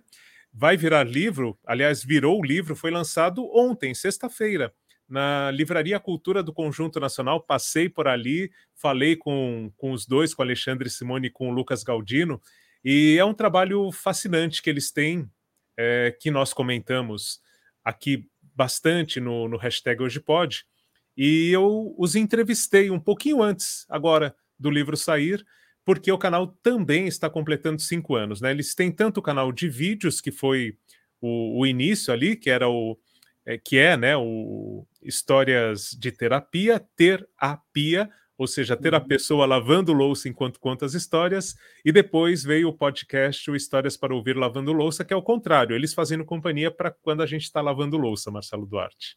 Quer dizer que ele já tem quase cinco anos e ainda eles não conseguiram apesar de todo esse sucesso, comprar uma máquina de lavar louça, ainda é ali na pia mesmo.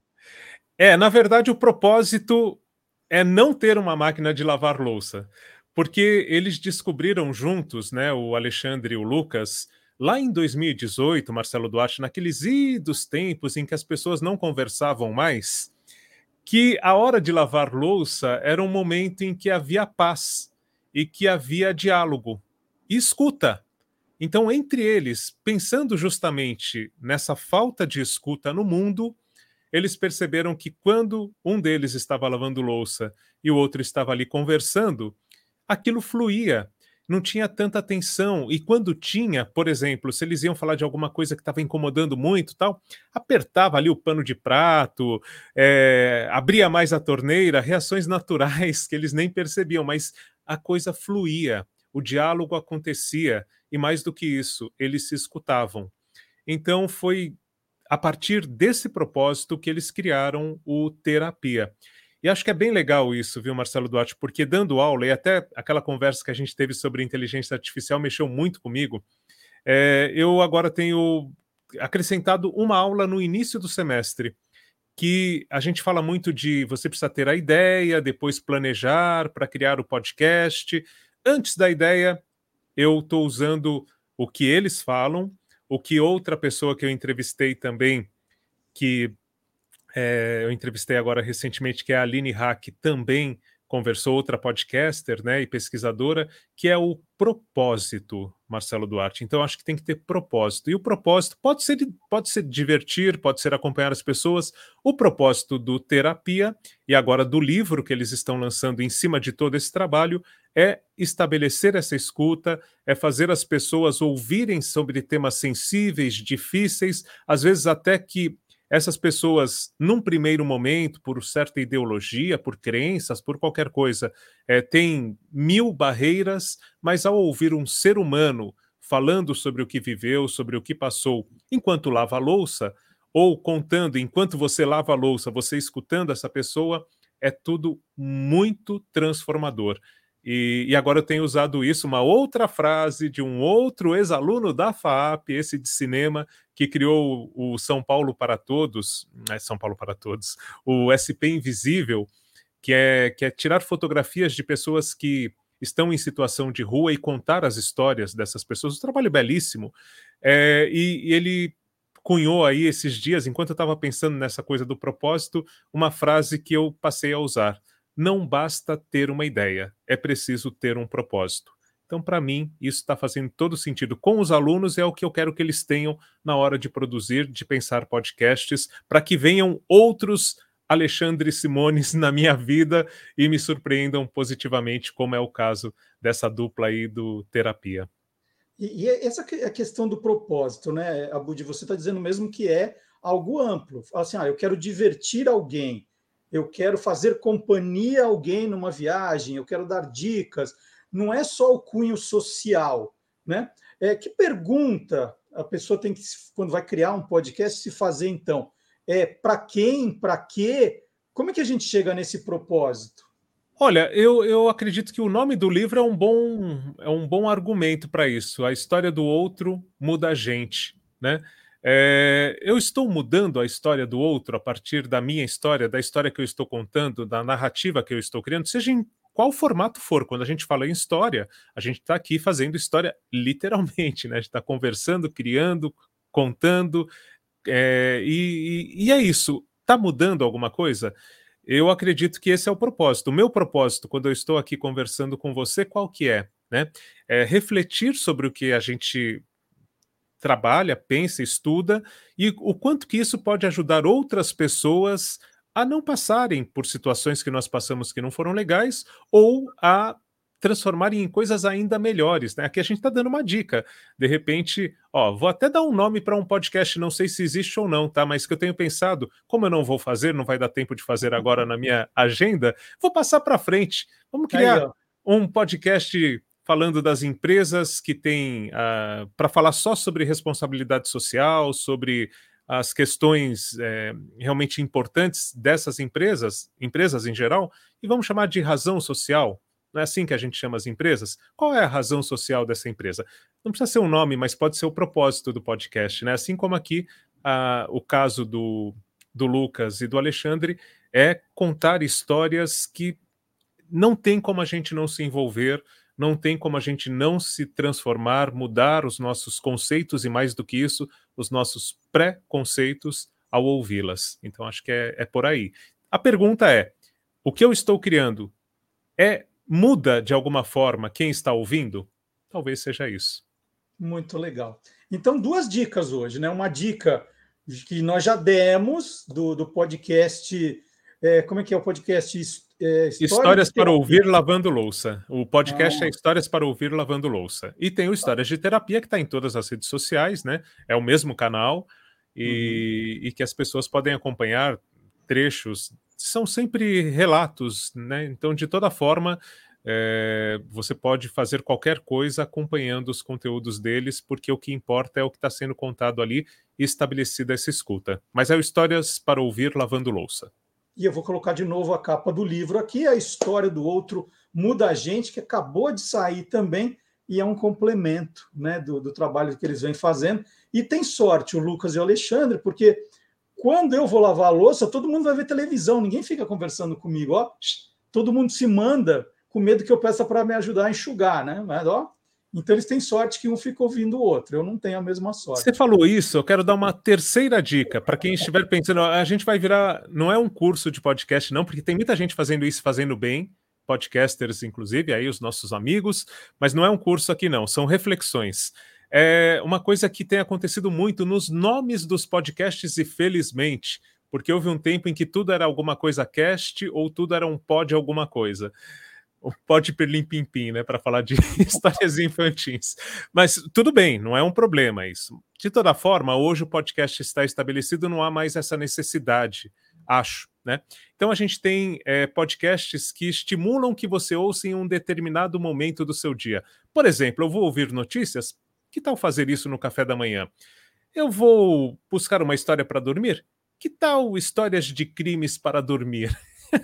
Não é, não é, Era, era, era melhor histórias de Ninar, histórias da Carochinha. Aí, aí tem histórias de Ninar para garotas rebeldes. Aí É. estamos falando de propósito, né? É, eu vou lavar louça, que tal ouvir histórias enquanto lavo louça? Então, colocar isso no nome do podcast é uma sugestão. Se a pessoa vai ouvir em qualquer outro horário, né? É, não importa muito. Tem o Academia CBN, que o Mário, Mário Sérgio Cortella. Não, não tem nada a ver com academia. É outra academia. É, é para exercitar o músculo da mente. Mas é isso, eu acho que é, que é outra dica. histórias, histórias enquanto tomo banho. Tem? Olha, não procurei. Provavelmente tem, vamos procurar. Vamos Mas procurar, tem mas, que ser olha. curtinho, hein? Gente, tem que ser curtinho para economizar água. Não me Boa vem com sacada. É, não me vem com a história enquanto eu tomar banho de 15 minutos, não, hein? É, ó, é o tempo de uma Olha, música. Três Vamos minutos. É. mudar o nome do nosso quadro. Vamos dar uma dica só de podcast de três minutos. Histórias para você ouvir tomando banho. Vamos. Essa ideia é nossa, banho. ninguém pega, hein? Não, Essa ideia ninguém é está nos ouvindo. Ainda É. bem, estamos conversando Aquela aqui. Ninguém tá nos razão ouvindo. social vocês podem pegar, mas essa é nossa. Pois é, História- é isso aí. Histórias para ouvir enquanto tomo banho, tá bom? Muito bom, muito bom. Abudi, grande abraço. Semana que vem você está aqui de volta, hein? Maravilha. Um prazer.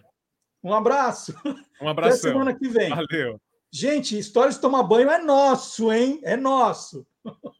Vamos Até semana processar. que vem. Tchau. Tchau.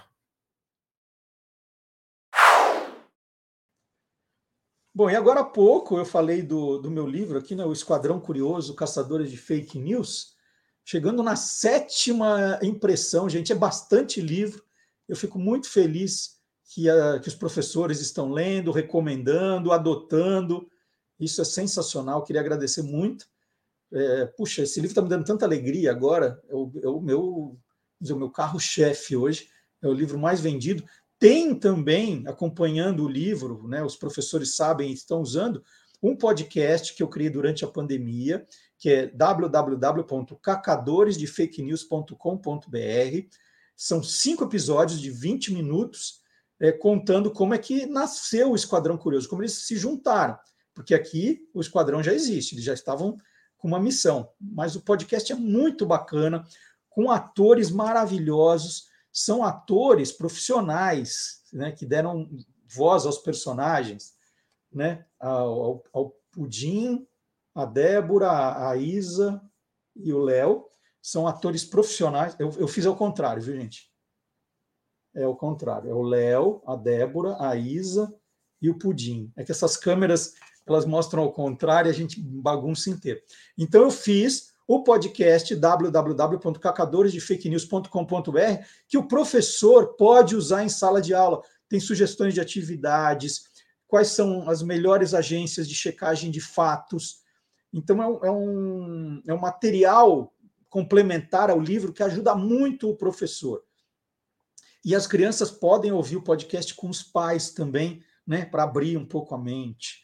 Porque assim, eu fico chocado ainda, fico muito chocado, porque tem algumas, algumas notícias que você pode até ficar em dúvida, né? Mas tem umas tão absurdas, tão ridículas. Falo, gente, como é que alguém acredita nisso, né? A pessoa tem que ser muito burra, né? Mas aí tem que respeitar. Eu falo, não, é que as pessoas, elas são, na verdade, elas, elas acreditam, elas são boas, elas têm boa fé. Então chega alguém de um parente, de um amigo, a pessoa tem tão boa fé e ela acaba acreditando naquilo, né? O problema é quem manda, o problema é quem manda e que não, não para para pensar, opa, peraí, será que isso é verdade ou não? Então, é, tem gente usando da boa fé das pessoas, principalmente dos, dos mais velhos, daquelas pessoas que não são do mundo digital, elas caíram no mundo digital sem querer, né? Agora, assim, puxa, né? Hoje tudo tem que ser feito com, com o telefone, né? Ah, e agora o que, que eu faço? Então hoje tem que pagar conta assim, tem que consultar banco, e elas não nasceram como essas novas gerações já no mundo digital. E elas têm boa fé, porque antigamente, quando elas recebiam uma notícia, né, alguém contava, era uma, uma história, a não ser aquelas fofocas, elas eram notícias que, que veio de, tinha vindo de uma fonte confiável. Então é muito importante esse quadro, eu gosto demais. E, e, e o Gilmar está fazendo esse ano um trabalho maravilhoso que não é só é, falar se é verdadeiro ou farsa, é mostrar o caminho para apurar. É, é quase um tutorial para ensinar as pessoas a checarem. E às vezes, gente, é muito mais fácil do que vocês imaginam. É muito mais fácil. Então, eu estou falando tudo isso porque eu acho que é muito importante mesmo. Estou né? falando de começar em sala de aula com os caçadores de fake news. Tem o podcast, tem o Gilmar, tem muita gente falando sobre isso. Né? Hoje dá para pesquisar antes de ficar falando bobagem. Né? E, e, e eu estou falando, tem gente que confia na boa fé das pessoas, agora tem muita gente agindo de má fé. Né? Então, é gente de má fé abusando da boa fé das pessoas. Então, é muito importante um, quadro como esse. Eu tenho muito orgulho de ter sido um dos primeiros a abrir espaço no Você é Curioso também, há muito tempo, Hoje você olha e fala, Ih, o Marcelo está copiando os outros. Não é assim. Então, quando você olha a degustação curiosa, quando você olha o, o verdadeiro farsa, vai ver há quanto tempo a gente faz isso. Então, agora é hora do Gilmar Lopes, e o site do Gilmar Lopes é obrigatório. Você sempre olhar lá, o etracinhofarsas.com. Vamos lá, Gilmar!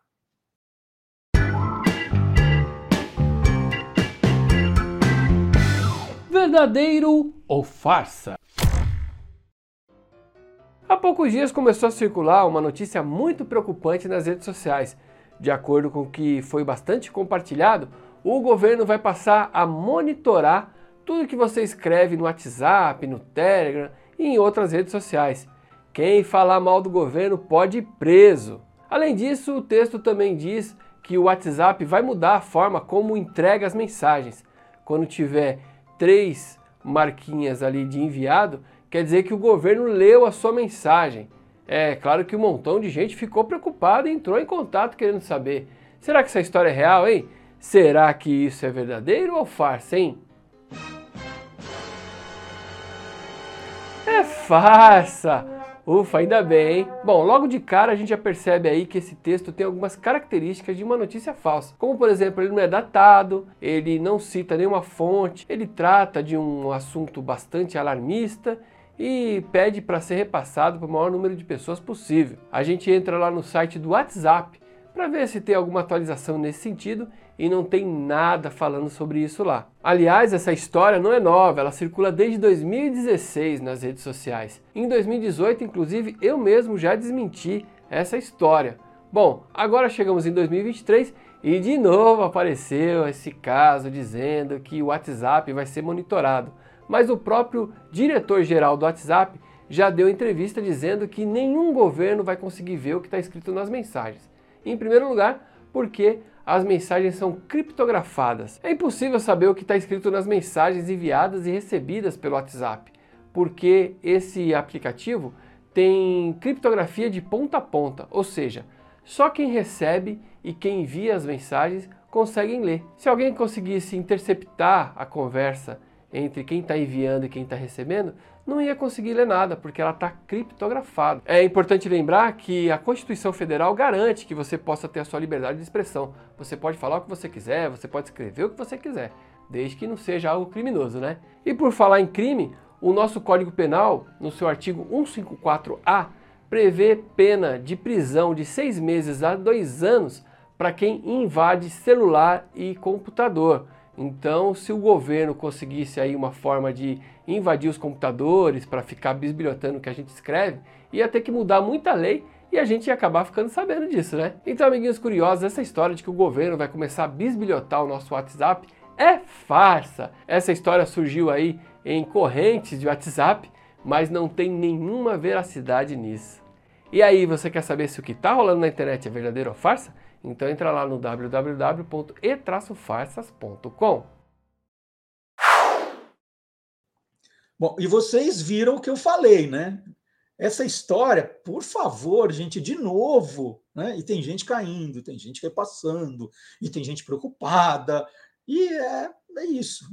Já tem quase sete anos aí, é a mesma história. As pessoas já, já nem criam mais nada novo, só fica pegando e reaproveitando. Um absurdo. Reaproveitando, reaproveitando. Então, é, antes de sair acreditando, entrar em pânico, pesquise. Pesquise é muito importante. Usar o Google, gente, é bem fácil.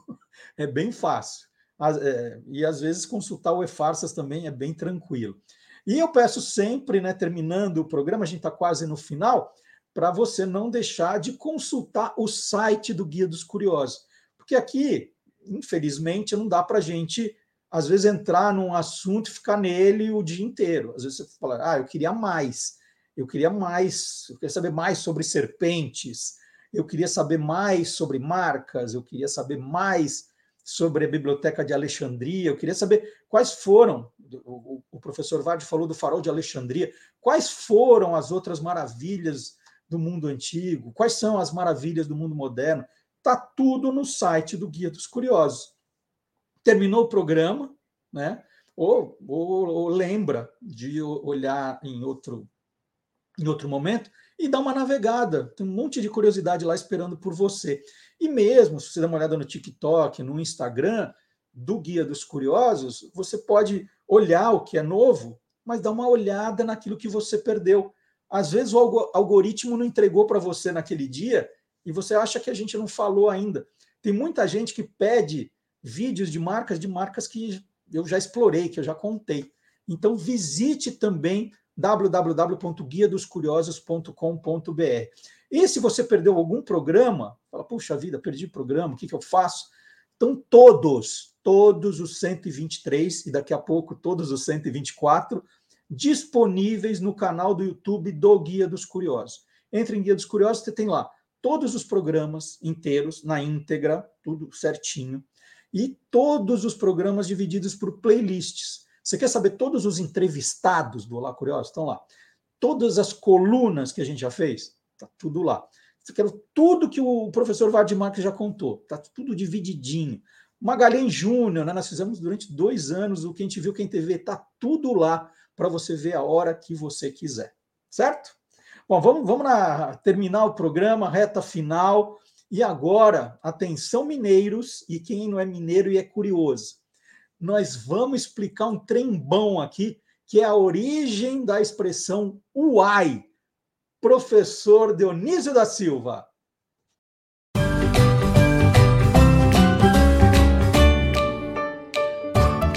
Palavra nua e crua.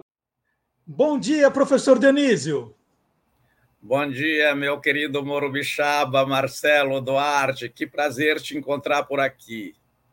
Professor Dionísio, muita gente que passa por Minas Gerais fica ouvindo o tempo todo aquele uai, né? Que o uai do mineiro serve para tudo. E aí as pessoas perguntam qual é a origem desse uai. Aí eu estava dando uma pesquisada e vi que tem tanta versão, né? E eu queria saber de você em qual a gente deve acreditar. É muito boa a sua pergunta, é, Marcelo. Eu também eu faço completamente, é, faço com frequência. É, de onde saiu essa versão aqui que rola na internet, né? Que trem é esse UAI, não é? Mas, mas porque a internet ficou, não sei, não sei dizer precisamente por quê, mas ficou um, um terreno perigoso e muito útil, mas perigoso e também as pessoas têm, isso eu não sei porquê, uma desesperada paixão por saber de onde vêm palavras, expressões, uma fome desse estudo. O mais provável deste why, vamos primeiro dizer a certa para depois descartar as outras. O mais provável é que esse why é, tenha surgido da alteração de olhai. Daí se diz oiai, e daí, num processo em que se comem eh, certas vogais, é, às vezes certas sílabas inteiras, não é? As palavras vão assim se apequenando. É, o gerúndio em São Paulo está perdendo esse D, né? Estão se escondendo, estão se escondendo, estão estudando, é, está perdendo esse D. E na, na metrópole, né? onde, teoricamente, é, se falaria um português mais elegante. Esse orgulho de orgulho, não é? Então, a tese do Amadeu Amaral, que foi um fino observador é, dos detalhes fonéticos, semânticos, léxicos desta daquilo que se chama o mundo caipira, o mundo do interior, do, do interior, sobretudo de São Paulo, mas também de Goiás, né? É, e sobretudo de Minas, esse UAI. Ele, ele diz que pode ter vindo de OAI que virou OAI e depois UAI, em vez de dizer olhai. Olha isso aqui, porque a outra hipótese, que também é pertinente, por isso que o terreno é fértil, é um assunto ótimo, é a das estradas de ferro, né? E, os certamente. Ingleses, os ingleses que fizeram as estradas de ferro no Brasil. É, eu devia dizer, para citar isso, Apud Marcelo Duarte, que registra essa expressão em, em algum momento nas suas curiosidades. Eles se estabeleceram em Minas Gerais, ficaram algumas décadas no Brasil, né? mas ali em Minas Gerais, e passa, também teve um, um povoado ali, que é, eu acho que é comum de entender, não precisava ser tão específico quando eles dizem na internet, porque a internet, quando mente ou quando tem dúvidas, ela enche de detalhes, eh, cita autores que você desconhece, que foram inventados, livros que você não leu, porque realmente eles não existem, como é que você ia ler, não é?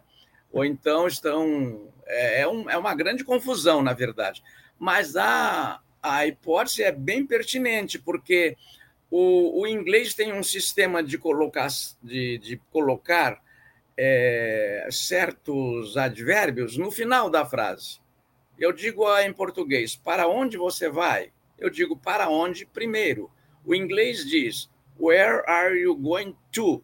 Não é? Ele põe o where lá no começo, mas a complementação daquilo não é? Está lá no final da frase. É, e provavelmente o why veio disso. É, that's why, eis porque. Então, é assim, numa explicação. É, o why, por que você fez isso? Ensinou, o engenheiro ensinou certo, o cara fez errado. Why? Why that? É, ou então, why so? Porque é assim. Não é? Então, acabou fica, ficando why. E, aliás, ficou também o ISO, numa das variantes da resposta, é o ISO, que é uma espécie de. Porque é assim, ou então é assim mesmo. E daí disseram que esse so, eu mesmo já disse, Marcelo, que provavelmente seria redução de senhor, senhor, senhor, so. É também no português so, isso. Mas neste caso, não. Teria vindo do so inglês mesmo, legítimo é a segunda hipótese. Tem uma terceira. Nós vamos conversando aqui, né, Marcelo? Não quero ficar uhum. falando sozinho. Mas na Academia das Ciências de Lisboa, quando vem esses assuntos, também aqui na Academia Brasileira de Filologia, que é no Rio, se diz: olha, Dionísio, alguém, alguns até me aconselham né, quando leem lá a, o de onde vêm as palavras ou a vida íntima das frases, dizem: olha, Dionísio, tem algumas expressões que eu estou é, indexando, elencando lá em casa, porque só você sabe. Não sou só eu que sei, é que ficou uma referência, porque eu muito procuro, não é? E, e então, na, nessas academias, a gente chega à conclusão que algumas não têm origem, ou pelo menos não têm uma origem que se possa hoje identificá-la. É descartada a da saudação da maçonaria, ela simplesmente, para usar uma conversa clara, é, é, é, mentirosa, não é? é falsa. Mas, mas, vamos, mas vamos explicar qual é, porque essa é aquela que na internet tem mais detalhe, é aquela que tem uma história mais rocambolesca, né? Que, e que é a que já, já disseram que é fake news, que não adianta, mas é mais cheio de detalhes. Vamos explicar o que é esse why da, da Inconfidência Mineira, então? Olha, esse Y da Inconfidência Mineira, você me ajude a lembrar, seria a senha de da, da inicia, essa senha seria composta é, de três da inicia, das iniciais de três palavras que estariam ali representadas. O U, unidade. União. É isso? União, união, união, união, perdão, união. união. É, daí o A. Amor amor e o I? Independência. Independência. Estou vendo que o entrevistador aqui, quando inverte, você fica melhor do que eu. E, então, e a ideia é era, era, era uma senha dos Inconfidentes, que a pessoa dava três, a maioria maçons, né? A, a pessoa batia na, na porta, dava três batidas, aí tinha que responder com três batidas do outro lado. E aí Sim. a pessoa que queria entrar dizia o ai, e a pessoa de dentro respondia o ai, e aí se abria a porta. E era uma senha que era trocada a cada três meses. E, então o ai teria nascido daí. Mas a história é tão cinematográfica né, que foi, já foi desmentida. Mas é a que circula com mais força na internet. É, a que circula também com mais força na internet, inclusive do ladinho dessa, e às vezes junto com essa para reforçar, é que a palavra forró viria da expressão for all, uma festa para todos, que os soldados eh, americanos davam lá no Nordeste. É, eu mesmo já caí nessa. Então, aqui é, é confiture, é, é, é tempo de quaresma, eu, pecador, me confesso porque uma das virtudes indispensáveis para o pesquisador tem que ser a modéstia. Você, você, na verdade, Marcelo, em resumo, a gente está sempre errado na ciência, mas está cada vez menos errado. O Engels diz: a ciência é a eliminação progressiva do erro. Se é uma eliminação progressiva do erro, a gente está sempre errado. Acontece que o, a próxima pesquisa vai nos ajudar. Eu descobri, é, é, por, por acaso, como, como acontece com tantas descobertas científicas, que forró era uma redução de forró bodó, e como e designando festa já existia é, no Brasil no século XIX. Então, não tem nada a ver com for all também. A outra dica que me veio, apesar de eu não ser muito bom em fonética, que não é a minha área de referência, é a etimologia, é que esse all não é aspirado, então não podia ser forró ter vindo de for all, porque você teria que pronunciar em inglês for all, e all em inglês é outra coisa. Muito legal. Olha, aprendemos, então, todas as versões, é a mais provável do AI, dos mineiros, dos goianos, do interior de São Paulo. Eu recomendo De Onde Vêm as Palavras, do professor Dionísio da Silva que está lançando também, como eu já mostrei aqui no programa, a coleção De Onde Vêm as Palavrinhas. Já são 10 letras publicadas, do A até o J. Já estamos quase na metade do caminho, né, professor? Faltam, Olha, faltam mais três para a gente chegar na metade. Mas esse ano termina a coleção? Marcelo, querido, eu sou grato por essas colheres de chá. Eu queria dizer que eu recebo gravações de crianças que ainda não sabem ler e estão lendo. É, e os pais, os avós mandam oh, o que o meu filho, meu neto, meu aluno, professoras mandam, achou desta letra. Quando é que vai sair a do nome dele, que é Jéssica, com J dela? É, do, quando é que vai ser a do Manuel? Até agora estão publicados até a letra K. E agora a próxima é a L. Eu já escrevi naturalmente até O, P, Q, R, está bem adiantado, mas nós terminamos este ano. Este é o projeto. Muito legal. Então, eu queria agradecer ao professor Dionísio, que volta na semana que vem, aí matando mais uma dúvida nossa sobre esse universo da língua brasileira. Um grande abraço, professor. Até semana que vem. Um abraço a você e, sobretudo, aos nossos é, adeptos, como se diz em Portugal, porque eles estão torcendo por nós para que a gente acerte aqui, é, pelos, pelos nossos espectadores. Que mundo novo veio, que caminho novo veio para autores e livros e professores nesses tempos de internet. É um mundo maravilhoso.